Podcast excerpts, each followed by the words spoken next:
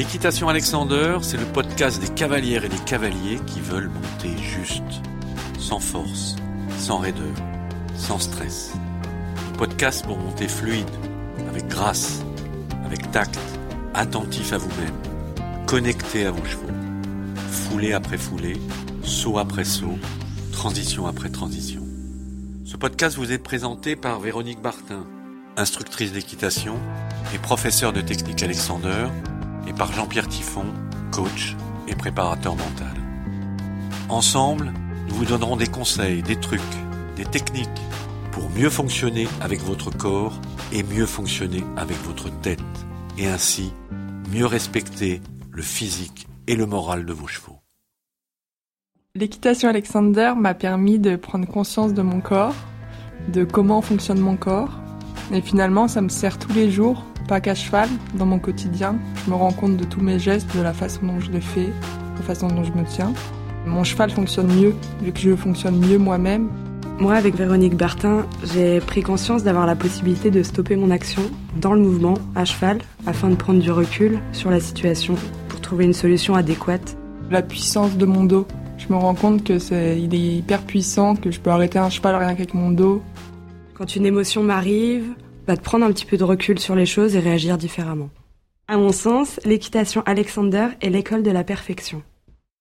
Et maintenant, place à cet épisode d'équitation Alexander. Pour ce rendez-vous, nous retrouvons euh, Véronique Bartin. Tu vas nous présenter euh, les principes de l'équitation Alexander euh, que tu as conçu et enrichi depuis près de 30 ans maintenant. tes connaissances, tes savoirs sont issus d'abord de la formation que tu as suivie pendant trois ans à Londres, formation à la technique Alexander, et aussi de ton expérience multiple avec des musiciens, avec des chanteurs, des danseurs, et bien sûr beaucoup, beaucoup de cavaliers.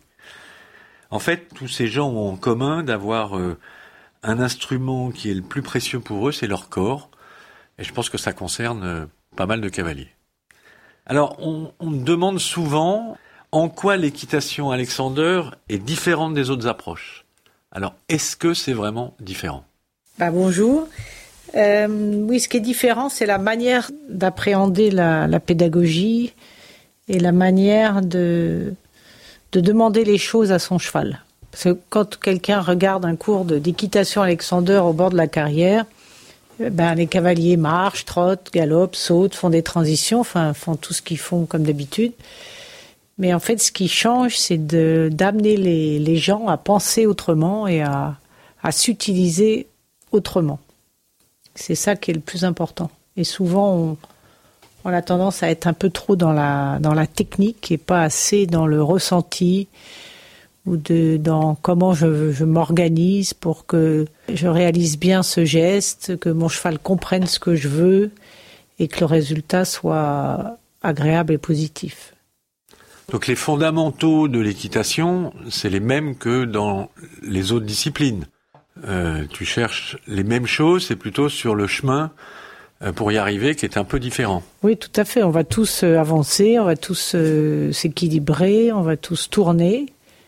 Mais la manière de demander d'avancer ou de demander de tourner va pas amener l'élève à être porté que sur le but de tourner, par exemple. Ça va plutôt être comment il va s'organiser dans son corps pour faire comprendre à son cheval qu'il doit tourner et qu'au bout du compte, bah, le couple puisse tourner avec équilibre et stabilité. Alors, le, bon fonctionnement à cheval, bah, c'est l'objectif de, tout cavalier. Euh, mais en équitation Alexander, tu insistes beaucoup sur le corps et euh, en, disant, en gros, je m'intéresse au corps du cavalier, à savoir comment il fonctionne. Et est-ce que ça, les cavaliers que tu reçois, quel que soit leur niveau, euh, ont cette connaissance de leur corps? Alors, non, ils l'ont pas tous, mais euh, d'ailleurs heureusement parce que c'est pour ça qu'ils viennent en stage. Mais ils savent qu'ils ne l'ont pas cette connaissance. Donc c'est ce qu'ils viennent chercher dans les stages ou dans les cours. C'est cette euh, cette connaissance un peu plus précise et, aiguë de leur propre corps et de comment ils arrivent à harmoniser le, leur mouvement dans le mouvement du cheval. Parce qu'en fait, ce qui est difficile à cheval, c'est que le cheval bouge tout le temps au pas, au trot, au galop, ça monte, ça descend, ça saute, ça ralentit, ça accélère, ça tourne. Et donc notre euh, principale responsabilité, c'est de rester en harmonie avec le mouvement du cheval, le suivre, bon, le, mettre le cheval euh, quand même dans des attitudes qu'on a envie aussi. Donc c'est assez complexe comme tâche euh, physique à, à, demander. Donc plus on connaît son schéma corporel, plus ce qu'on va demander va être juste et précis. Et puis ce qu'on a remarqué, c'est que quand on, un cavalier fonctionne bien ou fonctionne mieux, ben finalement le cheval fonctionne mieux et est plus naturel en fait, finalement.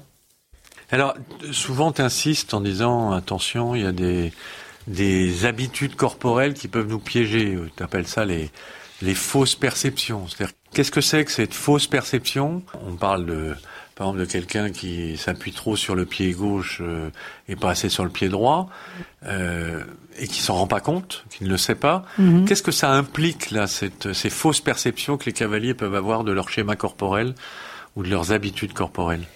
Oui, alors on a des, des habitudes en fait euh, corporelles, mais aussi des habitudes mentales ou habitudes émotionnelles. En fait, on est dans des, on a des automatismes. Je dirais c'est pour le meilleur et pour le pire. On a des, des, bonnes et des mauvaises habitudes. Après, l'équitation Alexander, elle aide à mettre le doigt sur les habitudes qui nous desserrent ou qui sont pas bonnes pour le cheval. Exemple, euh, quelqu'un qui, à chaque tournant, se penche à droite. C'est une habitude et donc euh, ça a un effet euh, négatif sur son cheval, surtout si c'est toujours le même cheval qui monte. Donc au bout d'un moment, le cheval il va compenser et va se raidir à droite. Donc là, à ce moment-là, cette, euh, cette habitude de se pencher, eh ben, il faut l'identifier, mettre le doigt dessus. Et c'est là où les stages, c'est important, ou de prendre des cours, c'est important, parce que quand on est tout seul, on la ressent plus, cette habitude, puisqu'elle est euh, habituelle.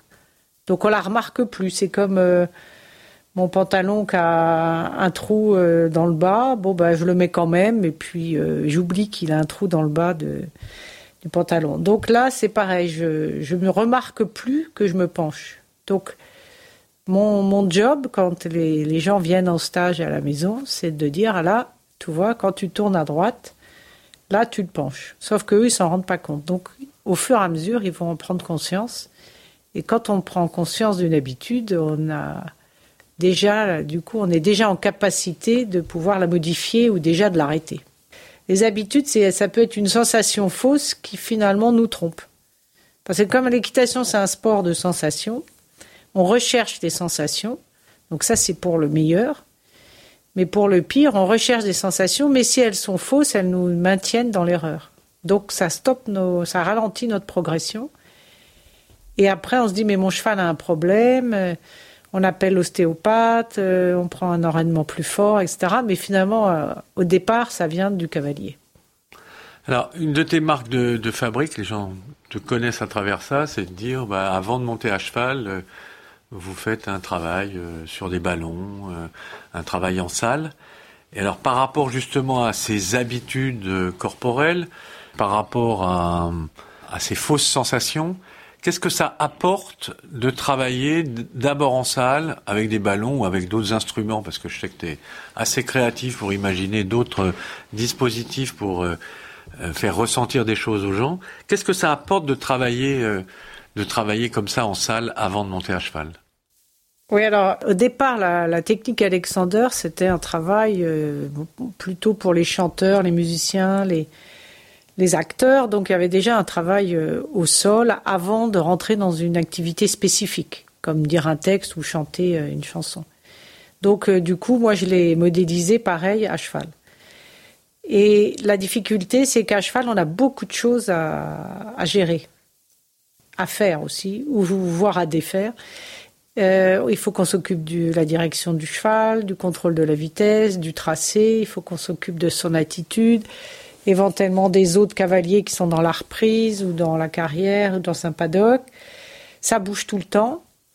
Donc il n'y a rien de, pire, je dirais, qu'un cavalier qui n'a pas pu tellement comprendre son propre fonctionnement et apprendre à être centré et au top de son schéma corporel. Et ce cavalier euh, qui n'est pas conscient de tout ça, on le met à cheval et vous imaginez les messages euh, confus et, pas très précis que reçoit le cheval. Donc je dirais pour le bien-être déjà du cheval, on se doit euh, d'être au clair avec soi-même. Que souvent on, on croit qu'on demande une chose à son cheval et on obtient là une chose différente. Mais alors, si on reprend l'exemple de cette personne qui se penche euh, trop à droite et qu'on n'est pas conscient, en travaillant sur un ballon, qu'est-ce que ça lui apporte? Ben, En travaillant sur un ballon, elle va se rendre compte que, à tout hasard, en général, il n'y a pas de hasard, mais que probablement elle va aussi se pencher euh, à droite sur son ballon. C'est-à-dire, si on prend euh, nos deux ischions, hein, qui sont les, les, deux os du bassin, un peu les deux pointes dans les fesses, ben si ce, ce, cavalier il met ses mains sous ses fesses, il va se rendre compte qu'il a plus de poids sous sa main droite que sous sa main gauche. Et il est comme ça sur son ballon, il va en prendre conscience, il va trouver un autre équilibre qui arrête de l'incidence que sur son ballon, donc déjà c'est pas très grave euh, pour le ballon.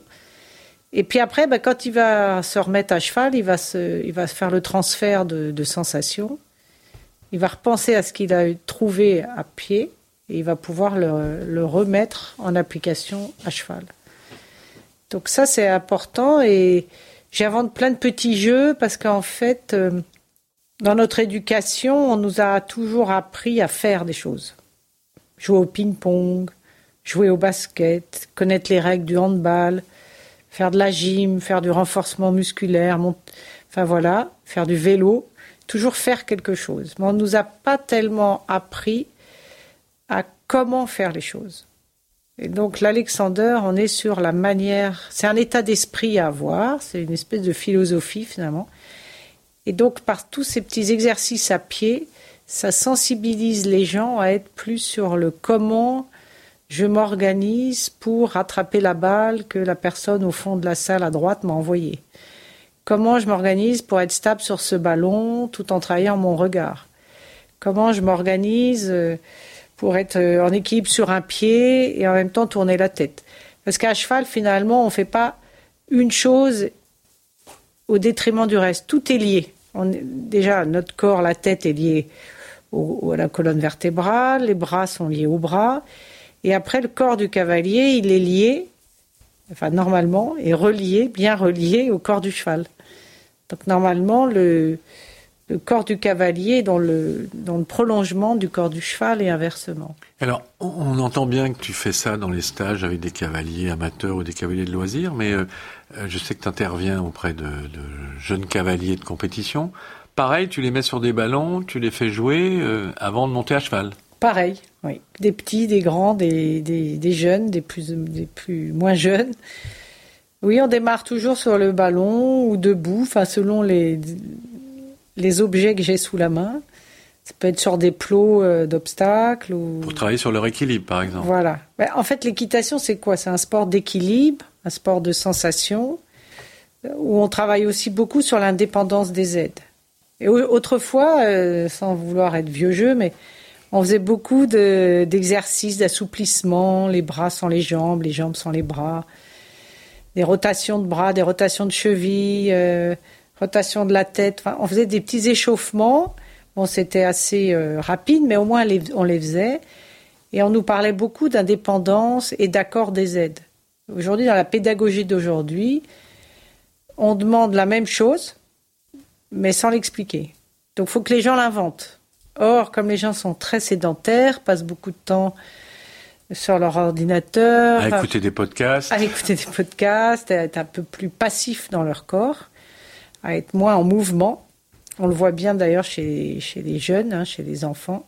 Ils ont perdu ce, ce, côté naturel du corps humain qui est de s'adapter à toute situation. Donc il faut le travailler un peu plus. Et alors, un cavalier euh, de loisirs, amateur ou de haute compétition, qu'est-ce que ça va lui apporter euh, de pratiquer euh, l'équitation Alexander ben, Ce que ça va lui apporter, c'est de l'agilité dans son corps et dans son esprit. C'est une capacité de s'adapter à toute situation. Le cheval qui tire devant la spa, le cheval qui padoque devant la porte, le cheval qui accélère en forêt. Plein de situations diverses et variées. Autrefois, je disais à une élève, l'équitation Alexander, ça vous apprend à apprendre. Donc ça veut dire quoi? Ça veut dire à s'adapter, à trouver les bonnes solutions euh, en temps réel et le plus rapidement possible. Et puis ça va lui permettre d'être plus à l'écoute de lui-même et donc plus à l'écoute de son cheval. Et tu insistes beaucoup là sur le fait qu'à travers euh, une meilleure écoute, une meilleure connaissance de son schéma corporel ou de ses réactions mentales ou euh, émotionnelles, en fait, euh, il y a un bénéfice pas simplement pour le cavalier, il y a aussi un bénéfice, semble-t-il, pour le cheval. Oui, oui, tout à fait. Je pense que ce temps en salle, c'est du temps gagné à cheval. Alors au départ, on a l'impression de perdre un peu de temps parce qu'on n'est pas à cheval, on est en salle ou à pied, enfin sur un ballon. Mais finalement, ce temps gagné, euh, passé en salle, après à cheval, moi je vois bien dans les stages de trois jours, le vendredi, pourtant les chevaux sont plus frais et, normalement moins fatigués. Eh ben, c'est plus heurté. L'équitation de chacun est plus heurtée. Les chevaux, ben, il faut qu'ils comprennent aussi le fonctionnement de leur cavalier. Mais par exemple, par rapport au dimanche, ben, on voit bien qu'il y a plus de liant, plus d'harmonie dans le couple. Alors qu'a priori, au bout de trois jours, les chevaux seraient plus fatigués. Et ben, finalement, c'est le contraire qui se passe. Donc ça veut bien dire que tout ce travail en salle est bénéfique pour le bien-être des chevaux. Et, par exemple, je, sais que tu as travaillé avec un Knoren avec des, jeunes cavaliers. Euh, par exemple, en travaillant avec une jeune cavalière euh, qui monte bien déjà, donc euh, le paradoxe c'est qu'il monte déjà très bien pour être à ce niveau d'épreuve. Elle était sur un Grand Prix. Qu'est-ce que ça apporte, les mains d'or que tu as Qu'est-ce que ça, que ça apporte à une cavalière qui est déjà une bonne cavalière? Euh, en fait, euh, ce que disait Henk Noren l'autre fois c'est que euh, avec mon travail, les choses vont plus vite. C'est-à-dire qu'ils apprennent plus vite. C'est comme je mets le doigt sur leurs petites corrections à apporter, sur le fait qu'ils se penchent, le fait qu'ils ne sont pas au centre de leur cheval quand ils font une transition, ou que quand ils sautent, ils se jettent trop au-dessus des obstacles. voilà, on essaye de, voir la, de déterminer la priorité sur chacun. Et comme on, on le décortique à pied, on en parle. Et aussi, comme on en parle, on est aussi sur bah, pourquoi tu le fais, à quoi ça sert que tu fasses ça? Souvent, ils savent par pas. Exemple, bah, par exemple, quelqu'un qui, est très grand et qui monte encore à poney. Donc, euh, elle a grandi très vite, euh, le buste est très grand, la ponette a une petite encolure. Bah, finalement, euh, euh, bah, pour bien pas, la, pas gêner sa ponette, bah, elle se jette euh, trop. Et puis personne ne lui a dit. Et puis après, on la retrouve à cheval. Et puis elle continue de faire ce geste. Et si jamais on a mis le doigt sur pourquoi tu fais autant ce geste, pourquoi tu accentues autant, eh ben, elle va le faire pendant des années et des années. Donc le fait de décortiquer et de les arrêter dans leurs gestes, qu'ils prennent conscience de, comment ils font les choses, bah, que finalement, après, ils enlèvent des défauts plus rapidement, du coup, ils progressent plus vite. Parce que depuis le début, tu parles beaucoup de prise de conscience, donc d'aider les gens à prendre conscience de leur schéma corporel ou de leur réaction émotionnelle ou mentale. Euh, ce que tu observes aussi, et ce que tu as l'air de dire implicitement, c'est que quand on, on ancre une mauvaise habitude, on met beaucoup de temps à la laisser passer. Donc ça veut dire que si on apprend des mauvais gestes, on va avoir tout un temps très compliqué pour euh, se défaire de ces mauvais gestes. Ah bah oui, l'idéal, hein, c'est de, de bien apprendre, de prendre son temps, de pas griller les étapes. Alors c'est vrai que dans la pédagogie d'aujourd'hui, quand même beaucoup, on porte beaucoup plus d'attention que sur le, positionnement, notamment avec Henk Noren, sur le positionnement, le fonctionnement du, du cavalier. Mais on passe des heures et des heures à défaire ce qu'on a appris. Des mauvaises habitudes acquises et inconscientes chez le cavalier. Alors ce qui se passe aussi, c'est que si on vérifie pas au fur et à mesure de qu'est-ce que l'élève a compris, de ce qu'on lui explique ou de ce qu'on attend de lui, eh ben là, on, on perd beaucoup de temps. Il faut vérifier le coach, l'entraîneur. Il doit régulièrement dire alors là, qu'est-ce que tu as compris euh, de ce que je te demande? Est-ce que c'est bien clair dans ta tête? Ou reformule-le-moi. Et là, à ce moment-là, on, gagnerait du temps à pas installer des défauts euh, qui prendront beaucoup, beaucoup d'années après à, partir. Là, quand tu évoquais cette euh, jeune cavalière, euh, tu disais elle en fait trop. Et on t'entend beaucoup dans les stages, dans tes interventions, d'évoquer en faire moins, en faire moins pour en faire mieux. Alors, c'est quoi cette idée d'en faire moins? Il y a une phrase que j'adore, c'est qu'est-ce qu'on peut faire de moins pour que ça aille mieux? Et pas qu'est-ce que je peux faire de plus pour que ça aille mieux. Le grand thème en Alexander, c'est ce qu'on appelle la notion d'être droit au but. Alors, on est droit au but encore plus quand on fait de la compétition. Quand on fait de la balade ou comme ça une petite séance, on l'aime et beaucoup moins. Mais là, quand on a un obstacle à sauter, euh, un fossé à sauter, une reprise à dérouler, là, on est vraiment dans un but. Et ça, c'est un piège, le droit au but. Et le voilà, c'est un piège. Bien sûr, il faut en avoir un but, euh, il faut avoir des objectifs, ça c'est important. Sinon, on ne progresse pas. Mais une fois qu'on a déterminé un objectif, qu'on sait que cet obstacle, on doit aller le sauter, notre euh, manière d'approcher ça, c'est ben justement comment je vais l'aborder cet obstacle. Or, toute notre attention part sur ce but à atteindre. Donc, ça nous tend. On est tendu vers le but. Et du coup, euh, on est obligé de faire beaucoup trop de choses parce qu'on manque de préparation, on manque d'anticipation. Et dans ce cas-là, on est plus dans la réaction d'agir ou de faire plutôt que dans la juste être dans le dans, le, mouvement du cheval et dans le moment. Alors, je sais que tu as inventé euh, une trilogie euh, dont on va parler. Ben, on connaît, on se souvient du euh, avancé, équilibré, tourné. Ça, ça a été un élément de la pédagogie euh, formulée il y a quelques années. Pour les plus anciens, on se souvient de en avant, calme et droit. Et toi, tu as inventé euh, le triangle d'or, le fil d'argent et le fil d'aplomb, ou, euh, formulé autrement, l'axe tête-hanche-pied. Alors, est-ce que tu peux revenir là-dessus? Pourquoi ces trois fondamentaux? Pourquoi ces repères que tu donnes aux cavaliers? Si on commence par le triangle d'or, bah, en quoi le triangle d'or, c'est un, élément fondamental, d'après toi, du fonctionnement du cavalier à cheval Parce que comme, quand on est à cheval et qu'on a plein de, choses à faire face, dans un parcours ou dans une séance sur le plat, peu importe, je me suis dit qu'il fallait faire des choses simples et pratiques pour que les cavaliers euh, reviennent sur des fondamentaux euh, facilement. Alors le, terme triangle d'or, bon ça m'amusait. Je me suis dit comme ça tout le monde s'en souviendrait. Et puis euh, le premier point de contact, c'est quand même euh, bah, les fesses. Hein, on s'assoit. Donc c'est le bassin. Et on est assis donc sur trois points, les deux ischions, donc fesse droite, fesse gauche en fait, mais bien en équilibre sur ces ischions. Donc euh, en Alexander, on passe beaucoup de temps à, à rechercher justement la stabilité bah, déjà, euh, la plupart des gens ne connaissent pas leurs ischions. Alors pour euh, préciser, c'est deux os qui sont arrondis en dessous du bassin. Voilà, sur lequel euh, on tient dans un équilibre un peu comme un rocking chair. Voilà, tout à fait. Donc il y a ces deux points qui sont très importants. Et le troisième point, c'est quoi? Ben, Le troisième point, c'est l'entrejambe. C'est-à-dire comme il y a le, la selle avec le pommeau qui remonte pour le protéger le garrot du cheval, ça remonte devant nous, donc on est assis sur le, périnée, si tu veux. D'accord. Ou l'entrejambe. Donc en fait, ce qui donne de la stabilité, on est plus stable sur trois points que sur deux. Alors évidemment, il ne faut pas être collé tout le temps sur ces trois points, quoi qu'il arrive. Quand on, on se met au galop en équilibre, euh, on est au-dessus de ces trois points, même si on n'est pas au contact de ces trois points. Et ce que j'ai remarqué, c'est que soit on est en, on va dire que notre point de repère, c'est ces trois points, le triangle d'or, les deux ischions et l'entrejambe.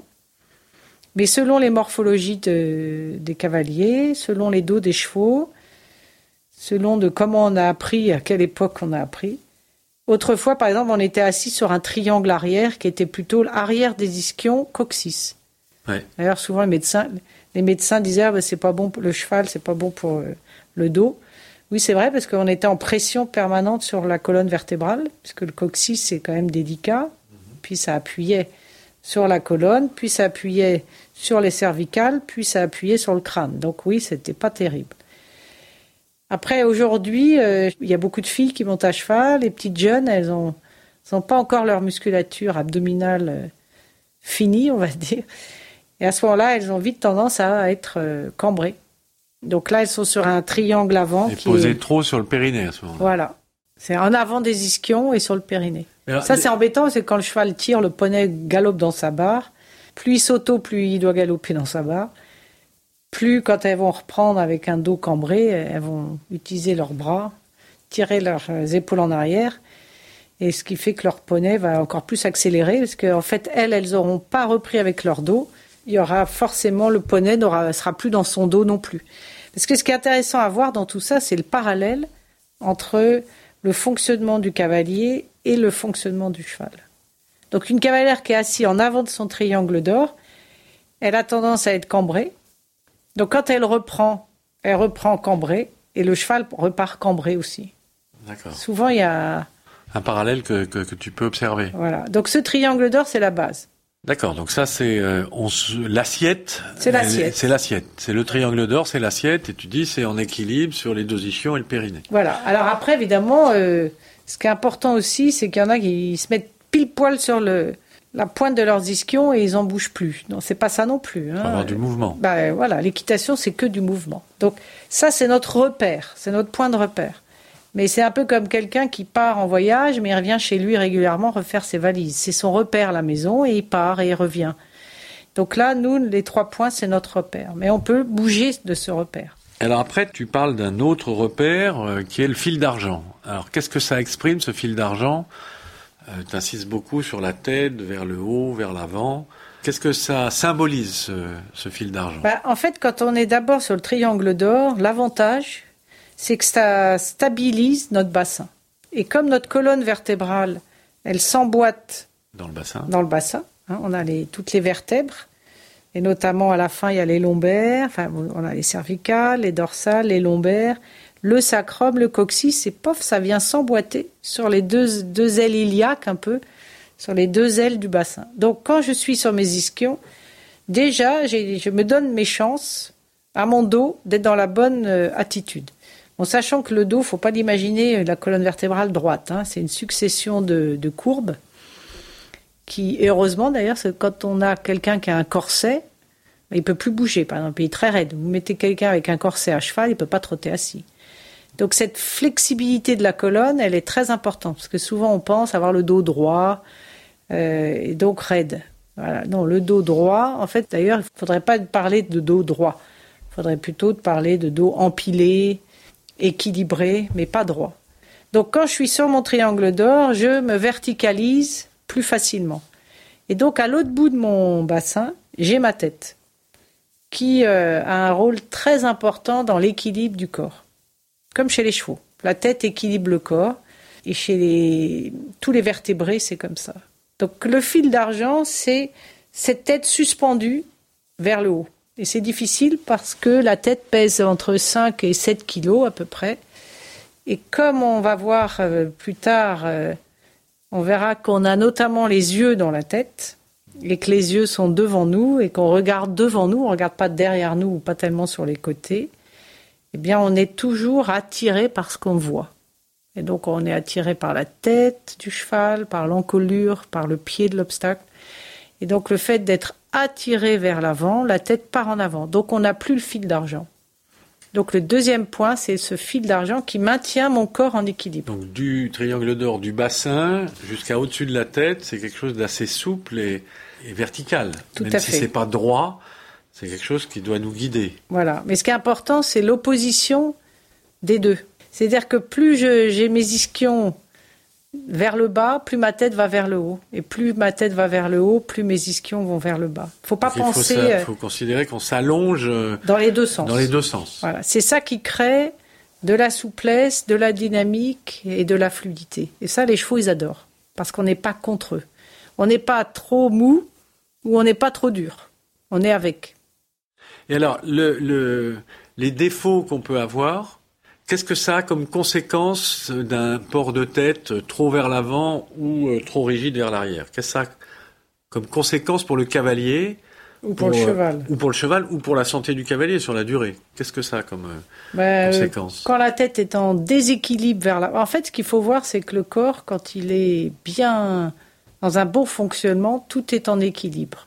Quand la tête part en avant, par exemple, là, la tête, elle est déséquilibrée vers l'avant.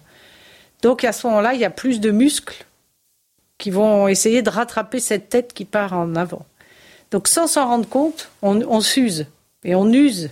On use les disques, on use les, vertèbres.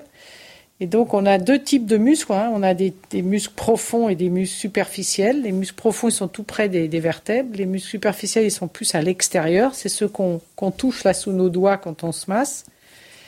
Donc quand la tête part en avant, eh bien les muscles superficiels, c'est un peu comme une valise qui est mal euh, posée sur le toit d'une voiture. On est obligé de tendre plus fort les cordes.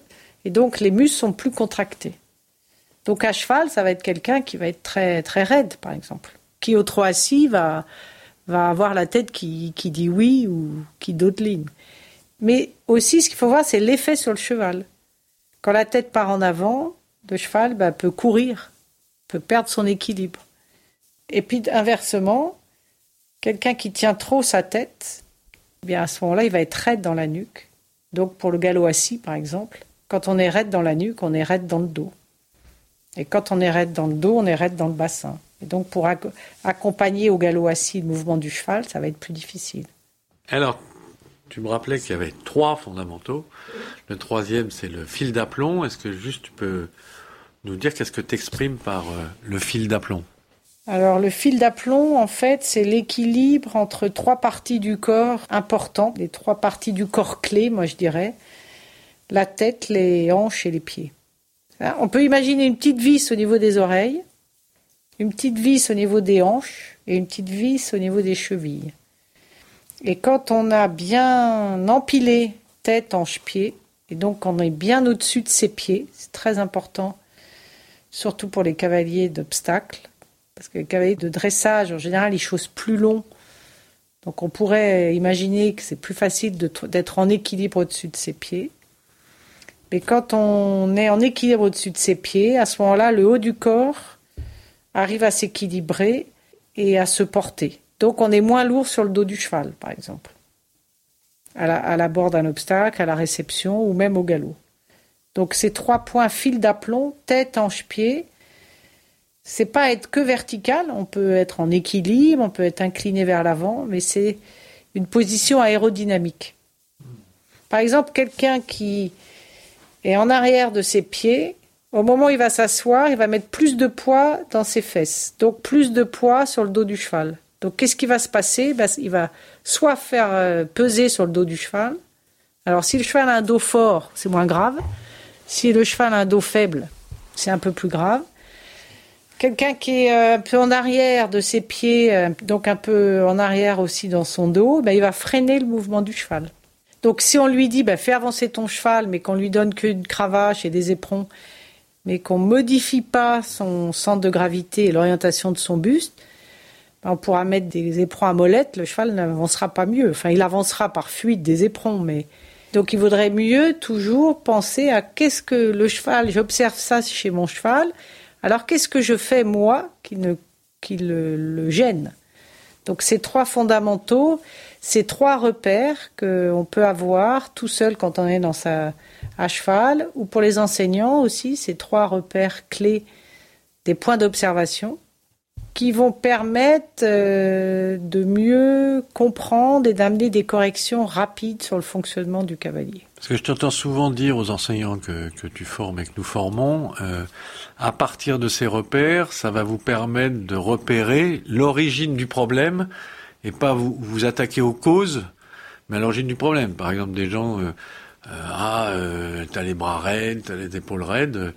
Euh, toi, tu leur demandes de regarder est-ce qu'ils sont bien posés sur le triangle d'or, est-ce que le fil d'argent est bien en place, est-ce que euh, l'axe tête hanche pied est bien en place? En revenant à des fondamentaux, à observer qu'est-ce qui dysfonctionne dans le, dans le fondamental, ils ont plus d'impact sur l'évolution du cavalier que si on s'attaque à un détail de sa position. C'est ça que je comprends. Oui, tout à fait.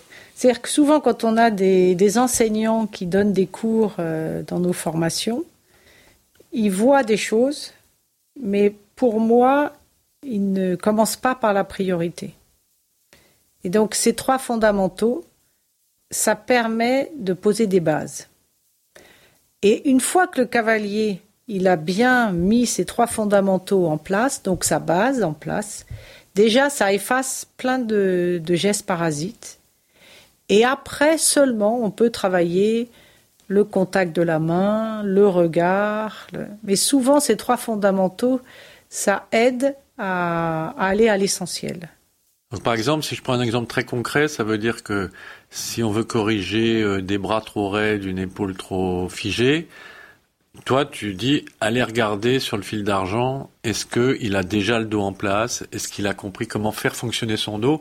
Parce que ça sert à rien de faire travailler les bras tant qu'il n'a pas euh, compris et tant qu'il n'a pas intégré une meilleure posture euh, pour son dos. Oui, ben, par exemple, si euh, on prend quelqu'un qui a le dos rond, parce qu'il est assis sur l'arrière de ses ischions.